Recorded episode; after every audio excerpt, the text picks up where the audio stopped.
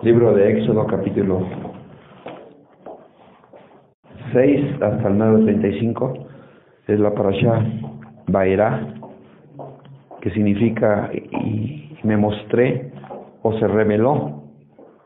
Esta parasha nos va a hablar acerca de quién es el Eterno, quién es Dios, porque a veces las personas preguntan quién es Dios. A veces esto es una respuesta de parte del Eterno que nos dice quién es el creador, porque a veces no lo conocemos, no sabemos ni quién es, qué le gusta, qué no le gusta, qué hace, qué no hace.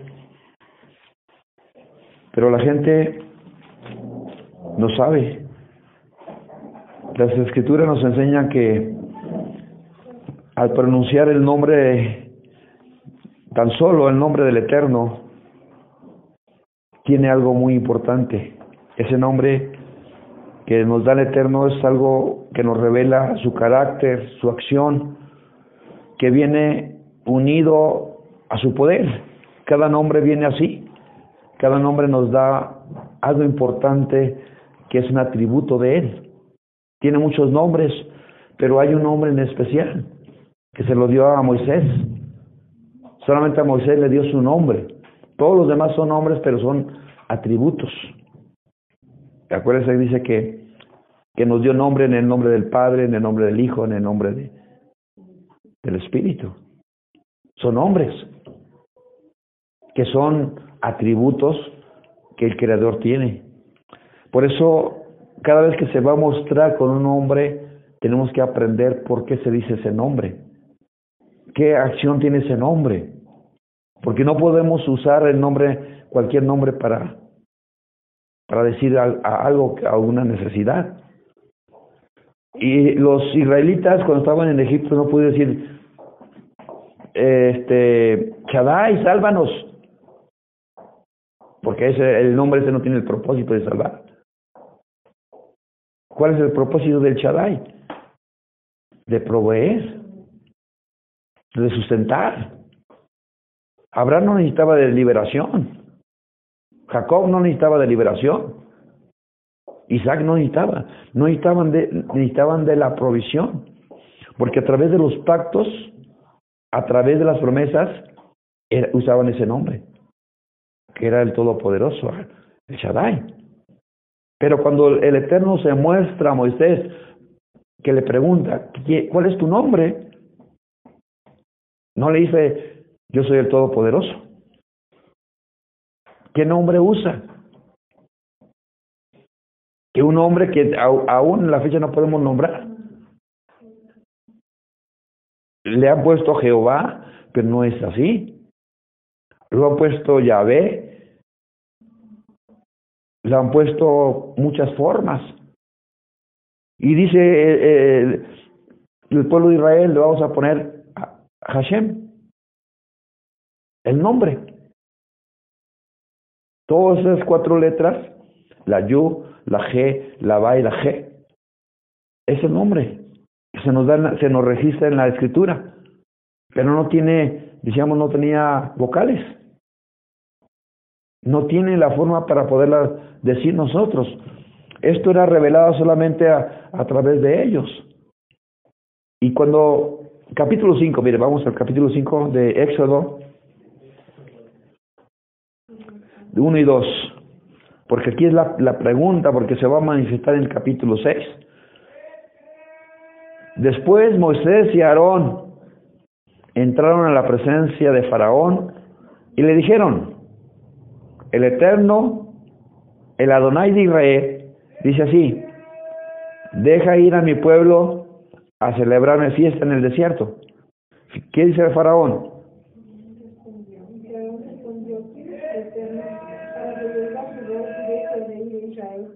Yo no conozco. ¿Quién está ahí? ¿Quién es Dios? ¿Quién es el Elohim? Porque aquí está hablando del, del Elohim. ¿Quién es ese Elohim? ¿Quién es ese que, que me estás hablando? Yo no lo conozco. Y entonces dice aquí que ¿quién es ese Dios para que yo pueda obedecerle? Yo no conozco ningún eso. Entonces, la pregunta es, ¿quién es el creador? Si este hombre, tan así como famoso, faraón, tan poderoso se sentía él, que él se sentía el Dios. Él creía que él podía hacer todas las cosas a su manera, era el amo de todo. Es más, hasta inclusive el Señor, el Eterno le dice, ve la mañana, porque él dice que se iba en la madrugada a hacer su necesidad al río. Porque decía la gente, este ni, ni va a ser del baño. Todo el mundo lo veía en su trono. Pero él en la madrugada, cuando nadie lo veía, se iba a hacer del baño. Y ahí en el río hacía su necesidad. Y él se creía Dios. Por eso el Eterno le dice en el capítulo 7, te voy a hacer también un Dios. ¿Por qué dice aquí en el capítulo 7, versículo 1? El Eterno dijo a Moisés, mira, yo te he constituido Dios para Faraón y tu hermano Aarón será tu profeta. Fíjese, ¿por qué lo, a, a, este Moisés lo constituye, constituye Dios? Un Elohim. Y, a su hermano un profeta. ¿Por qué? Porque el Eterno lo va a elevar para decirle a Faraón que Moisés también tiene la autoridad. Y va a poner a Aarón como su servidor para hablar. Y por eso nos vamos a encontrar que Faraón manda sus, sus intérpretes, así como Moisés va a tirar la vara, le dice a Aarón, a, a, echa la vara a Aarón. Se convierte, dice ellos, va a traer sus encantadores, sus hechiceros, y hace lo mismo. Y dice que no le, no le pone atención a esto. Esto es magia barata. ¿Cómo tú vendes, a, vendes al mercado a vendernos esto? ¿Cómo vas a venir al mercado a vender las mejores frutas que aquí las tenemos en el mercado? ¿Cómo? ¿Cómo vas a vender si aquí somos los mejores? Entonces, pero hay algo extraño ahí que la vara de, de Aarón o de la vara de Moisés se come, se traga todas las varas, todas las demás. Entonces, esto nos va a ir diciendo quién es el creador. Ahora, todas las escrituras, todas, todas, nos hablan de dos en esto, del Tanaj, porque aquí dice el Tanaj, nos habla 2500 veces el nombre de Elohim. Pero el nombre de la Yu, la G, la Ba la, y la G nos habla 700 veces en toda la Tanaj. Dice, no, ¿cómo se multiplicó o por qué se multiplicó más el nombre que, que Moisés, a, que a Moisés se le reveló? ¿Cómo es esto? Dicen los sabios que la, la, primera parte del nombre del Shaddai, de, lo, de Elohim, pertenece al Creador como justicia. Como justicia. Por eso todos los hombres, todos de Abraham hasta José, toda esa familia que murieron, lo conocían así, un Dios justo, un Dios de promesas. Pero no lo habían conocido como ahora se le va a revelar a, a Moisés. Entonces, ¿qué quiere decir entonces esta palabra que aparece 700 veces el nombre de él en toda la Taná? ¿Por qué se multiplica más? Porque ahora habla de la misericordia, de la bondad, del amor. Y vamos a notar cómo empieza el Eterno a decir su misericordia, porque ve la aflicción, ve cómo está sufriendo el pueblo de Israel está viendo la compasión, la misericordia, el amor, que ahora está invadiendo ahora todo a través de su justicia. Sí hay justicia, pero hay más bondad. Sí hay juicio, sí hay, pero también hay mucho más amor. Por eso esto es lo que nos está enseñando la escritura, que el amor, el amor del Eterno es muy maravilloso, muy lindo el amor de Él que no se puede comparar a cualquier ser humano. Es algo que debemos notar que, que el Eterno va haciendo pactos, pactos, pactos pero también va, a, va llenándonos de su amor, llenándonos cada día de su misericordia. Por eso el Eterno tiene que hacer más su amor para poder controlar la ira. ¿Qué dice el Eterno? Grande es su qué? Es lento para la ira, pero ¿qué? Grande misericordia. O sea que la, la misericordia hace que el Eterno tenga paciencia. ¿Por qué? Porque, porque este, este es el amor que envuelve toda su base de Él. Esto es lo que en su reino existe, el amor de Él. Y entonces dice, este faraón se pregunta, ¿quién es el Eterno? Para que yo oiga su voz y deje ir a Israel. Yo no conozco a tal Eterno. Yo no conozco a tal Elohim. Yo no conozco a ese. Entonces, Faraón tiene que conocer quién es el Creador. Tiene que conocerlo. ¿Y cómo lo va a conocer? Él se siente poderoso, quiere que todo tiene su mando, cree que todo ha sido por su fuerza, cree que ha, sido por sus sabios todo el conocimiento que tiene. Pues el, Eterno tiene que, confrontarlo y decirle yo soy el que tengo el control. Todo está a mi servicio. Por eso vamos a ver plagas, que toda la naturaleza del Creador está al servicio de Él. Los vientos le obedecen, el mar le obedece, las aves le obedecen. ¿Quién es ese creador? Mire, vamos a anotar algunos versículos, lo que dice la Escritura. Que, que nos dice, Salmo 104, versículo 4. Vean ustedes. La pregunta del millón que dice la gente, ¿quién es el Eterno? Miren, ¿qué dice? Salmo 104. 104, versículo 4.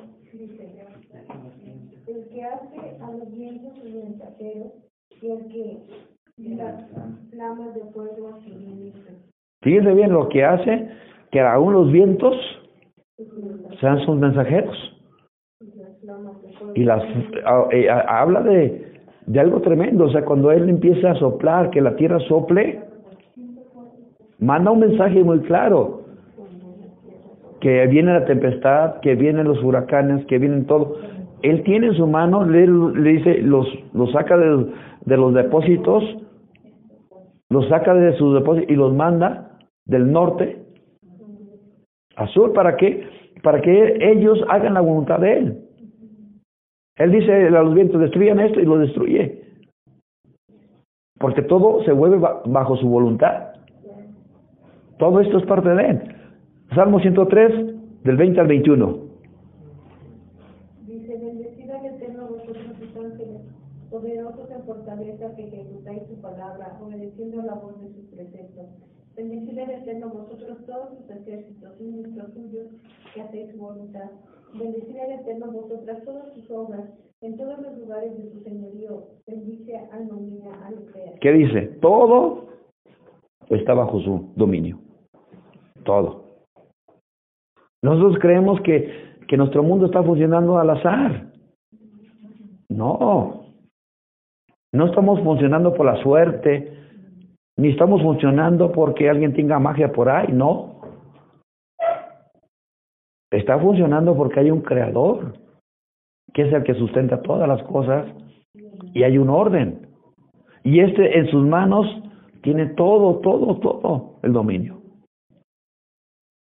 Hebreos 1, capítulo 1, versículo 7 al 8. Hebreos 1, 7 y 8. ciertamente de los ángeles dice, que hace a sus ángeles espíritus, que a sus ministros llamas de fuego. Mas el Hijo dice, tu trono, oh Dios, por el siglo del siglo. Pero centro de equidad es el centro de tu reino. Ok, entonces, nuestro creador, lo, el número uno tenemos que saber que es uno y único. Ese es el creador, que no existe más, que no existe nadie más con él. No existe más. En el principio él creó todas las cosas. Dice el libro de Génesis, en el verso, en los primeros versículos, nos da la primera respuesta. Que Él hizo todo de la nada. Hizo los ángeles, hizo las plantas, el mar, la tierra, todo, nosotros. Entonces, ¿cómo es posible que nosotros le demos honra y gloria a las criaturas antes que el Creador? ¿Cómo es posible que nosotros a las cosas creadas le estamos dando honra y alabanza? No es lógico. Por eso aquí el Creador tiene que mostrar su poderío y, la gente debe reconocer que Él es el Rey.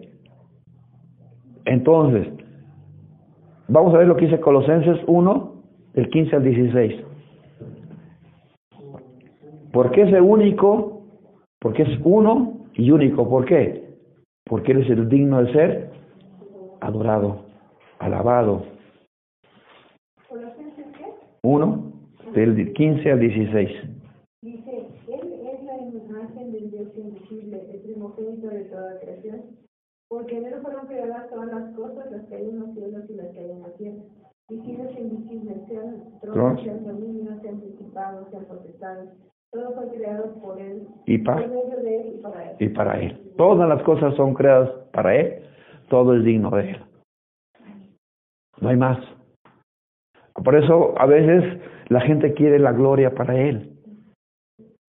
La gente quiere que la gente le aplaude a la persona que le reconozca sus talentos, sus virtudes, quiere que le reconozca que, que él puede ser, pero no, el que se debe recibir toda la gloria es él. ¿De qué se debe de gloriar el valiente? ¿De qué se debe de gloriar el sabio?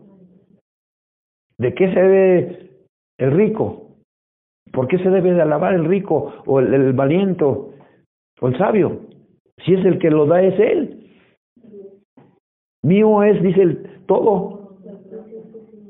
Y el Salmo 24, 1 y 2, Él fundó todas las cosas. ¿Por qué no reconocemos que, que Él es el que merece toda la honra y toda la gloria? Entonces, todos los dominios, todas las potestades, todo tiene que ser para Él. Lo que a nosotros no nos gusta es que alguien se lleve el crédito. Ese es el problema del ser humano. Pero miren lo que dice Revelación, el libro de Apocalipsis 5.13.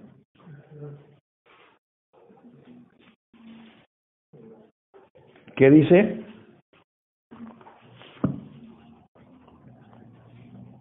Y a todos los pecados que están en el cielo y sobre la tierra, y debajo de la tierra y en el mar, y a todas las cosas que en ellos hay, os oí decir, lo que está sentado en el trono, y el Cordero sea la alabanza, la honra, la gloria, el poder por los siglos de los siglos.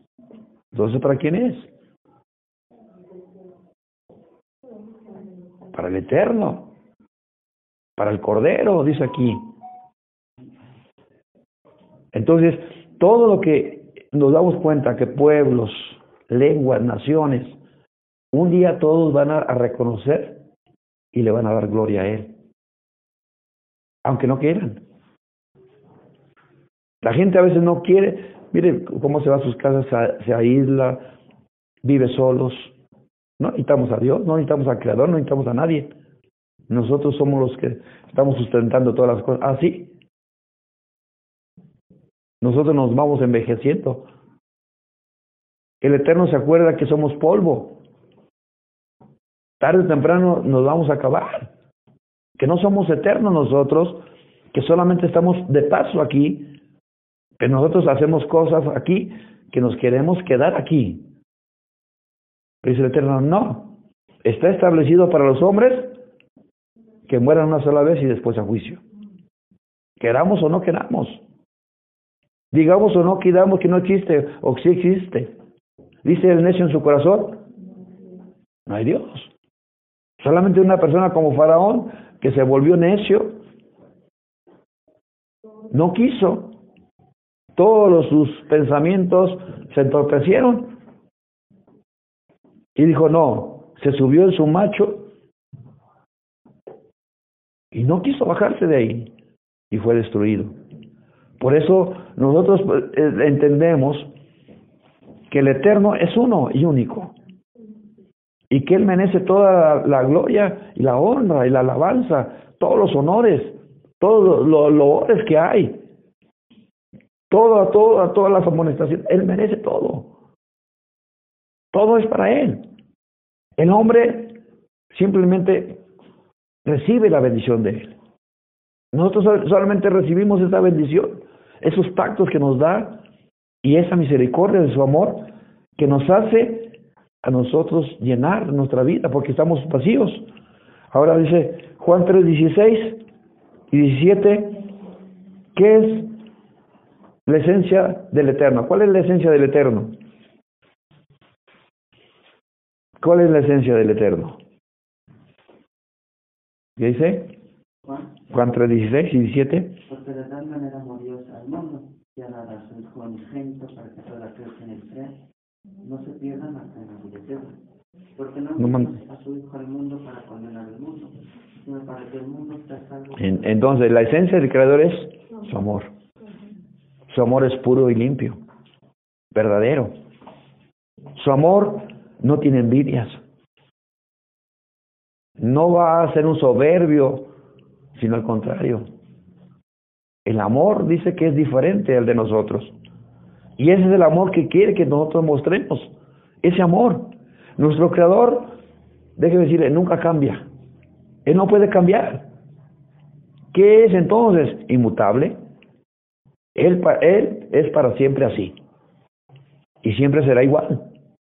Dice aquí yo soy.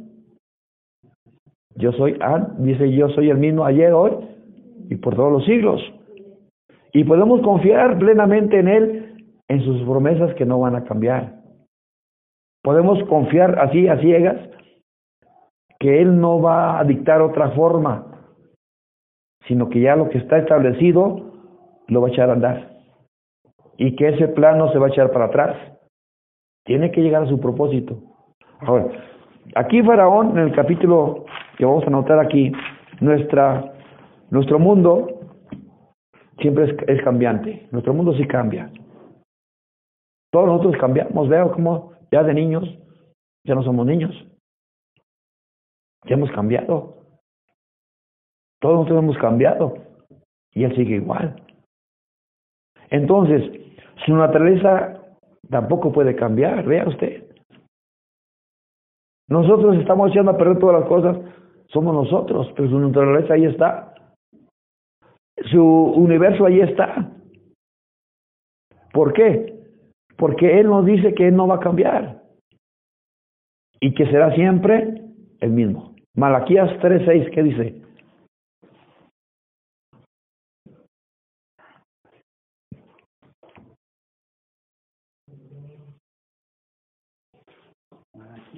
Tres seis.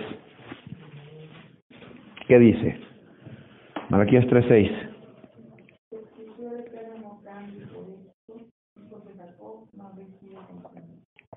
Entonces el Eterno no ha cambiado, por eso no han sido consumidos. Él no cambia. Lea usted. Por eso no hemos sido consumidos, porque no ha cambiado.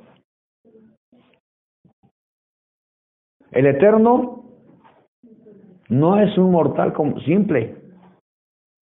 Él no puede ser como nosotros. Miren lo que dice en el libro de Números 23, 19. Números 23, 19. Sabemos que el Eterno no es un simple mortal.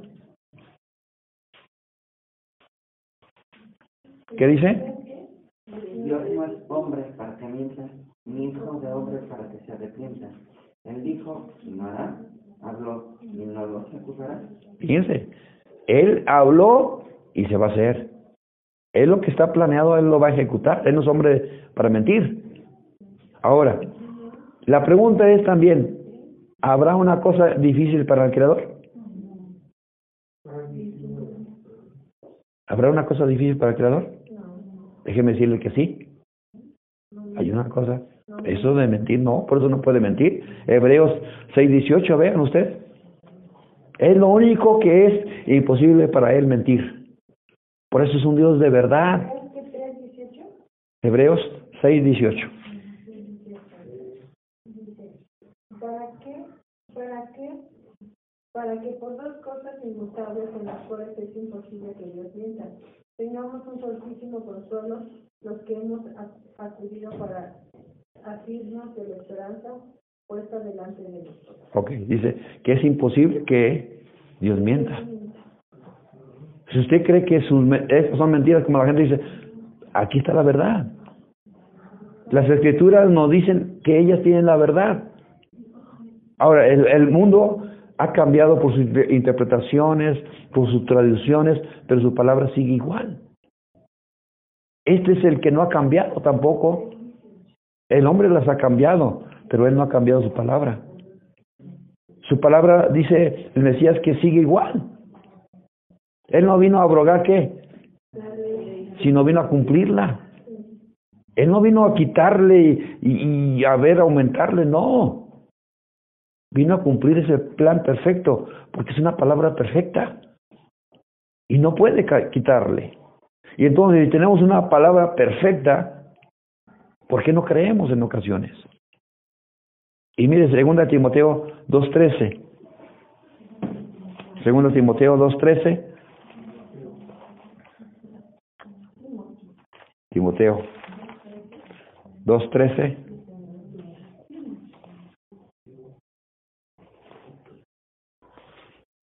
Si fuéramos infieles, Ajá. ¿Qué dice? si fuéramos infieles, Él permanece fiel. No. Aun cuando nosotros somos infieles, aun cuando nosotros nos alejamos de Él, Él permanece fiel. Por mí se va a acabar todo. No. Ah, si yo no voy, ya no va. No. Él sigue siendo fiel. Creemos que porque yo no voy a ir o dejo de ir, todo se va a acabar. No. Dice uno, la vida sigue. No se va a parar porque alguien dice, Dios no existe. No se puede parar la vida porque alguien no cree. El Eterno va a mostrar su poderío, su grandeza, su sabiduría en todo esto para que podamos entender, porque Él es paciente que ninguno se pierda. Porque ese es su gran amor. Él está buscando una oportunidad para llamarnos y decirle yo te amo. Yo estoy aquí para llamarte la atención, para invitarte a, que estés conmigo. Por eso Moisés tuvo que tener ese encuentro y le dijo, a ver, ¿cuáles son tus necesidades? ¿Cuáles son tus pretextos? ¿O cuáles son tú, tus cualidades que tienes? Pero se sentía inútil. No puedo. No sé hablar. Y el Eterno tiene que confrontarlo y decirle, y él sí puede con él. Que sí lo puede hacer con él. Nosotros solos no podemos. Moisés había fracasado en su intento de, de poder liberar a los, judíos y salió huyendo. Mató a un egipcio. No pudo con sus fuerzas. Nosotros estamos, miren, agotados, acabados, porque estamos matando nuestro tiempo, porque no podemos solos. Muchas veces caemos frustrados, enojados. Queremos tirar todo porque no podemos nosotros. Necesitamos saber que el único que tiene la salida es Él. Y Él le dijo, yo voy a ir contigo. Y yo voy a hacer los mil- los milagros ahí. Y que vea el mundo en mi poderío. Vamos a lo que dice Hebreos 11, de 9 al 10. Que por la fe, muchas veces los hombres de- del Eterno no recibieron las promesas. Vamos a ver si es cierto. ¿Cuál es símbolo para el tiempo Ajá. presente, según el cual se presentan ofrendas y sacrificios que no pueden hacer perfectos en cuanto a la con- conciencia al que practica, al que practica este culto, ya que consiste solo de comidas y bebidas, de diversas absorción y ordenanzas acerca de la carne, impuestas hasta el tiempo de reformar las cosas. Ok. Del 3 al 16. ¿Verdad? Del 13 al 16. Hebreos 11. No, y sí, también es, es 9 al 10. ¿Y el otro era? Del 13 al 16. Ah, dice, porque si la sangre de los toros y de los machos cabríos y las cenizas de la becerra rociadas a los inmundos santifican para la impurificación de la carne, cuanto más la sangre de, de Yeshua... 11. 11. Hebreos 11. Por la fe entendemos que han sido constituidos hermano. Ah. Por la palabra de Dios. Ah. Se ve. Ok.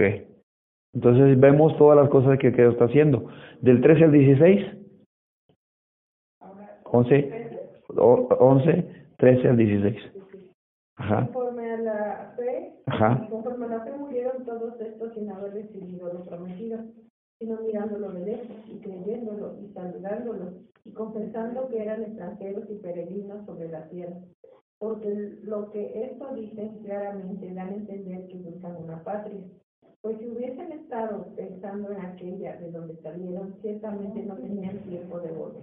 Ok. Pero anhelaban una mejor, esto es celestial, por lo cual Dios no se avergüenza de llamarse Dios de ellos, porque les ha preparado una ciudad. Ok, entonces dice que los primeros patriarcas no recibieron. No recibieron la promesa, ni la vieron. Abraham no vio su descendencia. Es más, ni siquiera Jacob ni Isaac. Ni siquiera vieron cuando entraron a la tierra de, de, Canaán. Dice el 39 al 40, vean.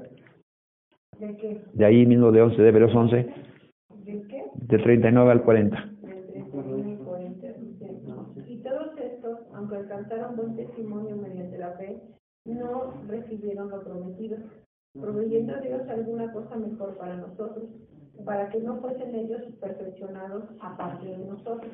¿Por qué no pudieron com- completar esas promesas? Si Dios les había prometido. Y la da la respuesta porque esperan algo mejor. Todos juntos. Dice Pablo, se me mostró donde ojo no vio ni oído oyó. Son los que están, el Eterno tiene preparadas para todos aquellos que aman su venida. Que le aman. El Eterno está preparando el banquete especial para todos. No quiere dejar que ninguno deje de asistir. Dice que el Eterno va como, va y le dice a los socios, vayan a los caminos, vayan por todos lados y díganles que vengan a mi fiesta. ¿Y qué dice la gente? Ah, no, el rey te llamó, el rey te, te manda a llamar, que vayas a su fiesta. Ah, no, yo estoy ocupado, voy a hacer un negocio. Hoy no, no, no, no, yo me voy a casar, no, no puedo. Hoy tengo tantas cosas que hacer, no, no, no, no, dile que no puedo. Y van y le dicen al rey, rey, no quieren venir a tu fiesta. Entonces dice, vayan allá por los caminos, por las veredas, vayan a traer a todos los, a los pobres, vayan por allá, a la gente que es menospreciada, vayan a ellos. A la gente que no quiere el mundo, vayan. Y esas fueron las que llenaron las bodas. Los demás no eran dignos de, de, entrar a su boda. Y se quedaron fuera. Y entonces el Eterno sigue esperando al momento que todos vengan a su encuentro. Pero nadie quiere. El problema es que todos están ocupados. Tienen el, corazón duro y no quieren oír la voz. Y tarde o temprano las puertas se van a cerrar y ya no va a haber entrada. Si nosotros no oímos primeramente los juicios de Dios que vienen en la tierra y vemos su misericordia en todo esto, no vamos a entrar. Vienen juicios en la tierra, pero también viene su misericordia está ahí, palpable para todo aquel que quiera. Porque sigue hablando al mundo, sigue hablándole, diciéndole, ven, te estoy hablando a tu corazón para que tengas un encuentro conmigo. Y la única forma es que yo sea tu padre, yo sea que tengas una relación como hijo, que vengas a mi encuentro para que yo te pueda abrazar y te pueda consolar y te pueda ayudar. Porque de otra forma no hay esa relación. Entonces el Eterno sigue diciendo a nosotros una de la oración que dice Padre nuestro. Padre nuestro. Él quiere ser ese Padre para nosotros, para que nosotros podamos ser consolados y ayudados por Él. Pero a veces no queremos. Nos comportamos como personas extrañas. No queremos orar. No queremos acercarnos a Él para tener esta necesidad, necesidad de acercarnos a esta relación. Y Dios anda buscando adoradores. Anda buscando gente que venga a Él. Y mire, su misericordia se sigue extendiendo, se sigue extendiendo. Mientras tengamos la oportunidad, el Eterno va a hacer su parte y va a llamar, porque Él es paciente. Y en esta paciencia espera que todos lleguen al arrepentimiento y podamos decirle, ¿verdad? Es, verdad que tú dices que en tu palabra tenemos la salvación, que no hay otro nombre aquí en el cielo, bajo la tierra, en el cual podemos ser salvos. Por eso, ¿quién es el Eterno? El que nos va a dar la libertad. Israel necesitaba de un redentor, porque ellos no podían salvarse. Por eso el Eterno va y le dice, pues yo voy a ser su redentor, los voy a sacar con mano fuerte. Y entonces el Eterno muestra sus maravillas. Por eso va a usted ver, va a haber ranas, va a haber piojos, va a haber moscas, enjambres y montones de granizo, de fuego, porque ahí está su poder. Que todo está bajo el dominio de él. Eso es lo que le quiso decir a Faraón. Yo tengo el poder, tú no tienes el poder. Tendrás magia, tendrás ayuda, pero va a llegar un momento en que tu magia no te va a servir. Tu poder no te va a ayudar. Y además te va a llevar a la ruina. Porque es lo que busca un corazón que contrito y humillado, que al cual no lo desprecia.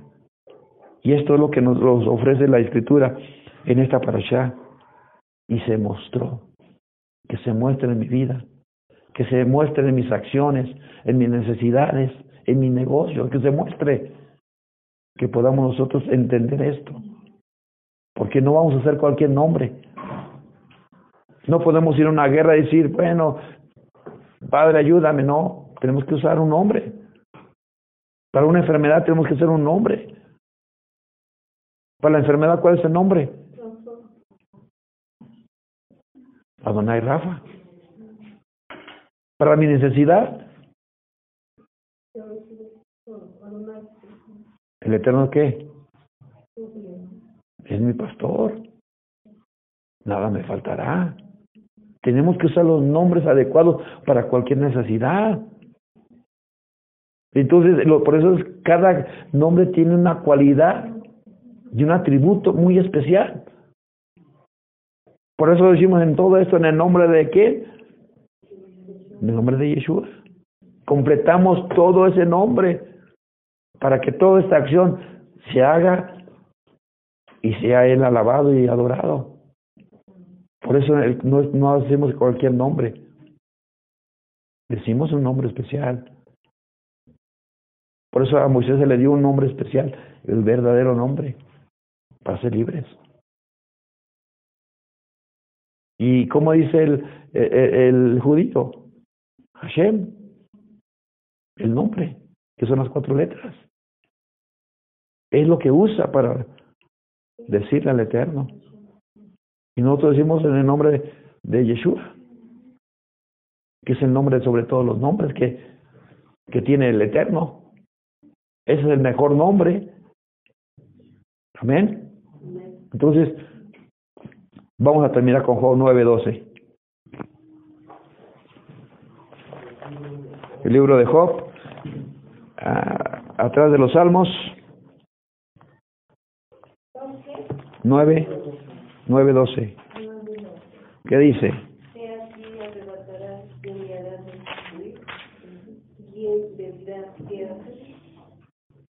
Ok, dice. Y aquí arrebatará.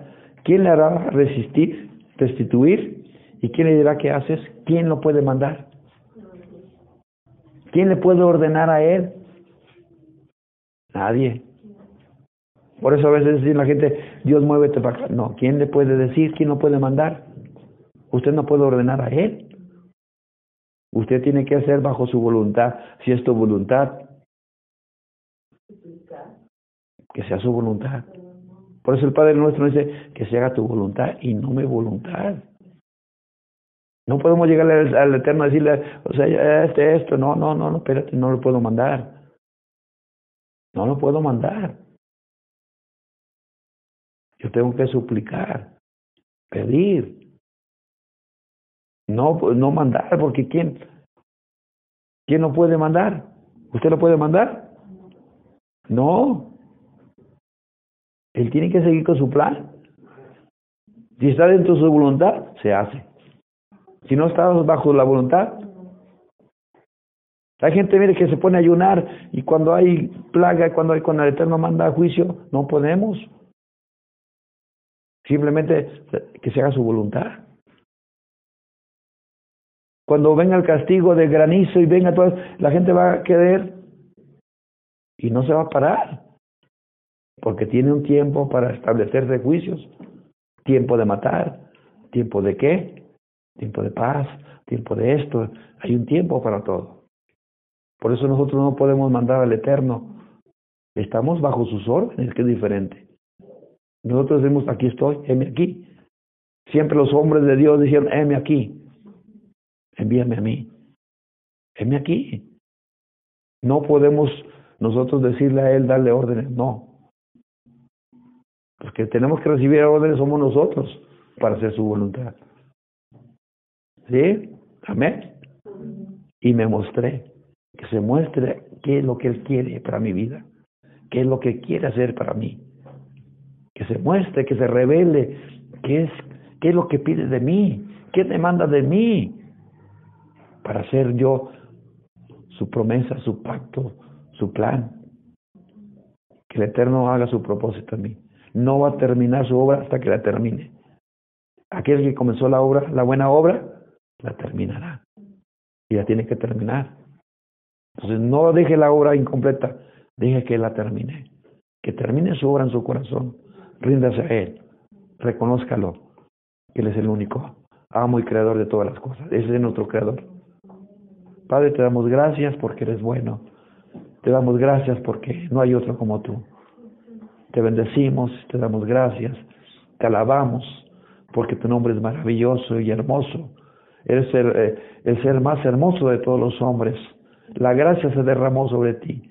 Oh Padre, gracias por mandarnos a tu regalo precioso, que nos da la salvación, que nos da, Señor, tú la libertad por medio de tu Hijo. Te agradecemos por tu gran amor y tu misericordia y por tu maravilloso poder, Señor, que nos ayudas para poder vencer nuestras tentaciones y el mal. Te agradecemos todo en el nombre de Yeshua HaMashiach. Amén, amén, amén.